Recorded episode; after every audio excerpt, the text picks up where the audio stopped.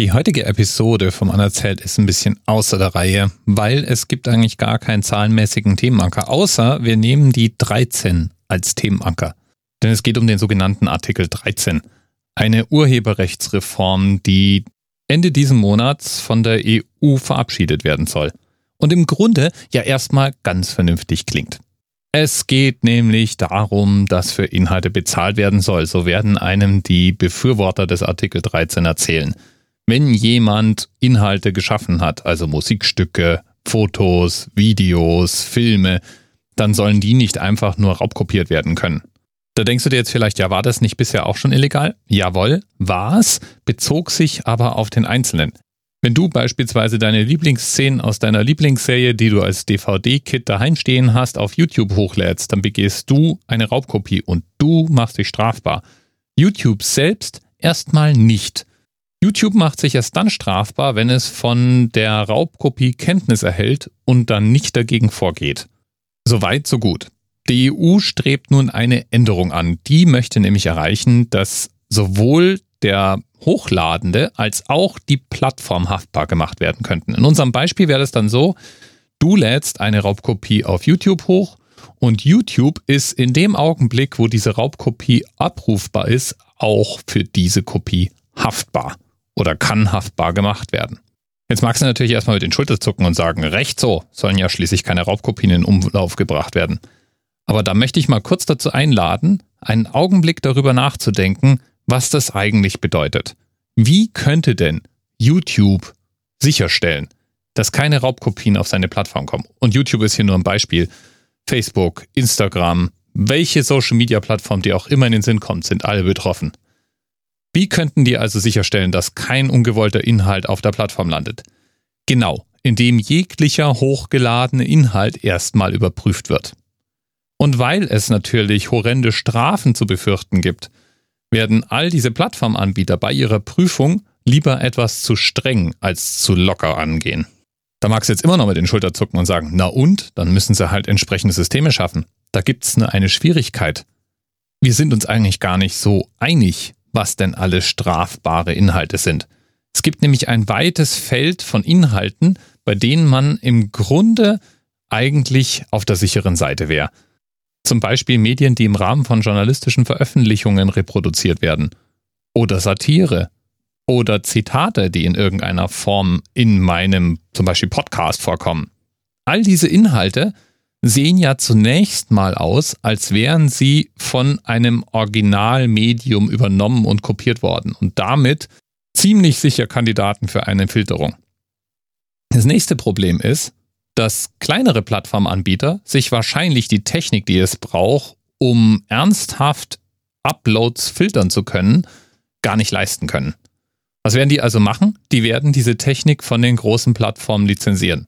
Google, Facebook und so weiter und damit ihre gesamten Benutzerdaten unter Umständen dann durch diese großen Schleusen hindurchschleifen. Ich kann mir nicht helfen, aber irgendwie fühlt sich das nicht so an, als wäre das im Sinne der Erfinder des Artikel 13. Und dann gibt es vielleicht sogar noch den größten Punkt. Ich selber glaube nämlich gar nicht, dass diese Upload-Filter derart strikt gehandhabt werden werden. Da wird es Möglichkeiten geben. Beispielsweise ist es ja auch jetzt schon möglich, auf YouTube Filmszenen rauszuschneiden, aber Warner Brothers, Disney und Co. denken sich mit einiger Berechtigung, dass manches davon ja schlicht und ergreifend kostenlose Werbemaßnahme ist, wenn sie es zulassen. Aber so ein zentraler Upload-Filter, der weckt natürlich auch ganz grundsätzliche Begehrlichkeiten. Und da sind wir bei einer dem Artikel 13 doch irgendwie artverwandten Regelung, die auch dieser Tage durchgeschleift wird, nämlich Artikel 12.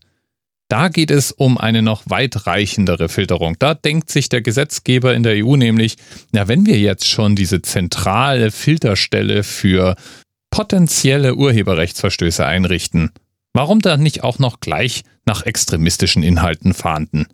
Hate Crime, Terror und so weiter. Und auch hier klingt's ja zunächst mal total schön, wenn es denn so einfach wäre. Denn wo die Grenzen verlaufen und was wir zulassen und was wir filtern wollen, das ist ja längst nicht einheitlich definiert. Des einen Terroristen ist des anderen Freiheitskämpfer, ist ein Allgemeinplatz und der trifft auch hierzu. Denn was im Grunde gebaut wird, ist eine zentralisierte Filterinfrastruktur für Internetinhalte. Und die wird uns vermittelt als ein Weg, Urheberrechtsverstöße und Terror einzudämmen. Aber ganz schnell werden diese Mechanismen dann der Zensur, der Überwachung und der Unterdrückung der freien Meinungsäußerung dienen. Wäre nicht das erste Mal, dass es passiert, wird nicht das letzte Mal sein. Und warum erzähle ich dir das jetzt hier alles? Weil es fünf vor zwölf ist. Oder eigentlich eher so zwei vor zwölf.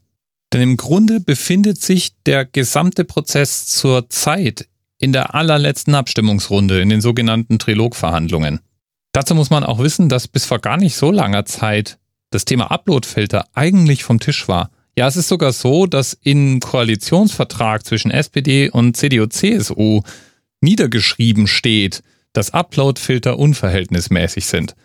Trotzdem drücken gerade die konservativen Parteien bei dem Thema heftig auf die Tube. Insbesondere das CDU-CSU-Lager hat eine Menge Uploadfilter-Fans.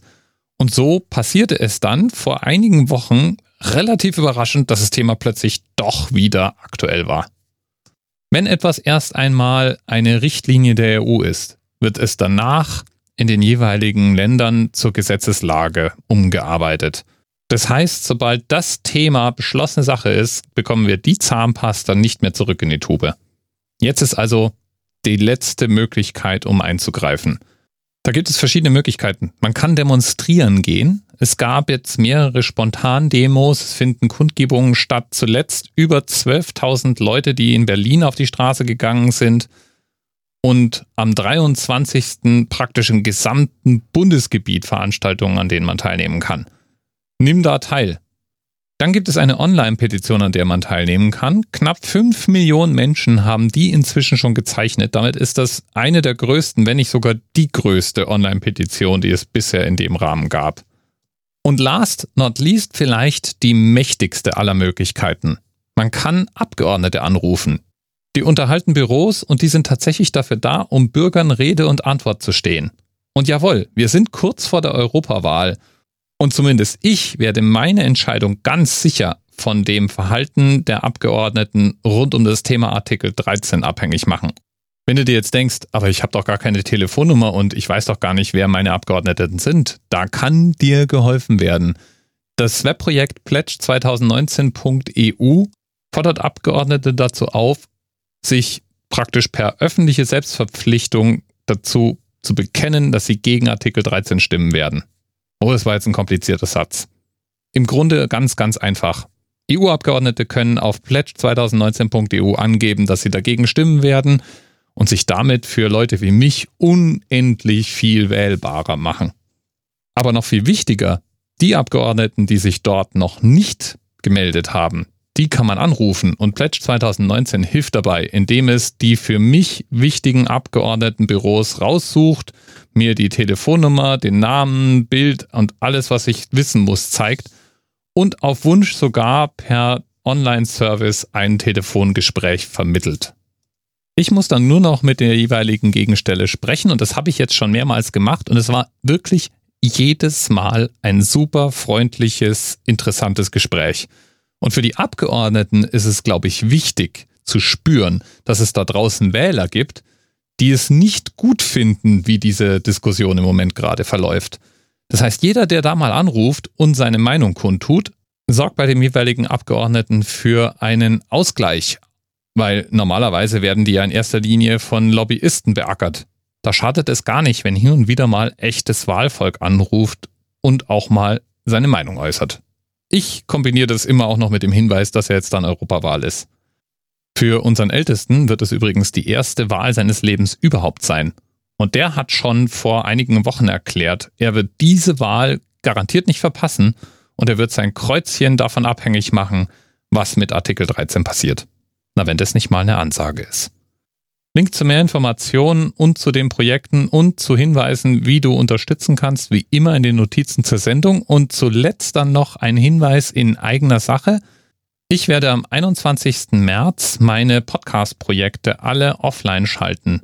Die Wikipedia macht's vor und ich finde, wenn die Wikipedia das kann, dann können wir Podcaster das auch.